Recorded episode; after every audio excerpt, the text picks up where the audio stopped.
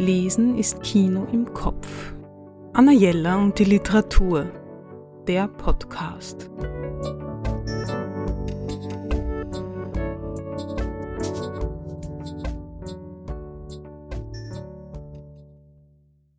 Auf dieses Buch freue ich mich schon seit Monaten. Jetzt ist es endlich erschienen.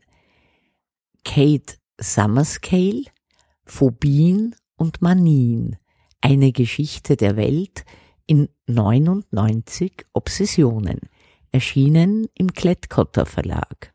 Mit Kate Summerscale eine Reise ins menschliche Unbewusste, vom Mittelalter bis in die Gegenwart zu unternehmen, ist unheimlich spannend und lehrreich. Zu allen im Buch aufgelisteten Phobien und Manien weiß sie Geschichten zu erzählen. Schon allein die zungenbrecherischen Benennungen unserer Ängste und Obsessionen sind ein Lesevergnügen.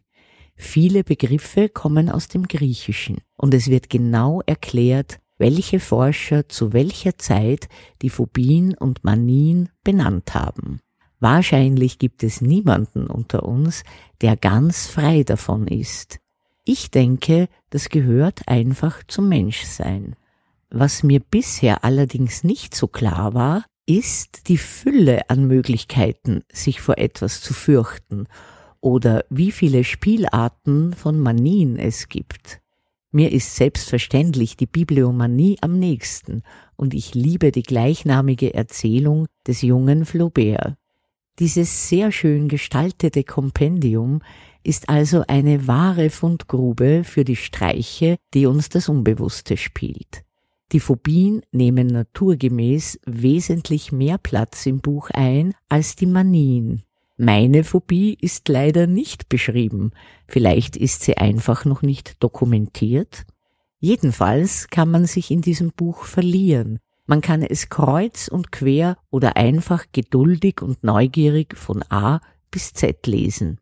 Es bleibt jedenfalls immer auch vergnüglich und kurzweilig. Anna Jella und die Literatur. Besuchen Sie unsere Buchhandlung in der Margaretenstraße 35 oder online auf annajella.at.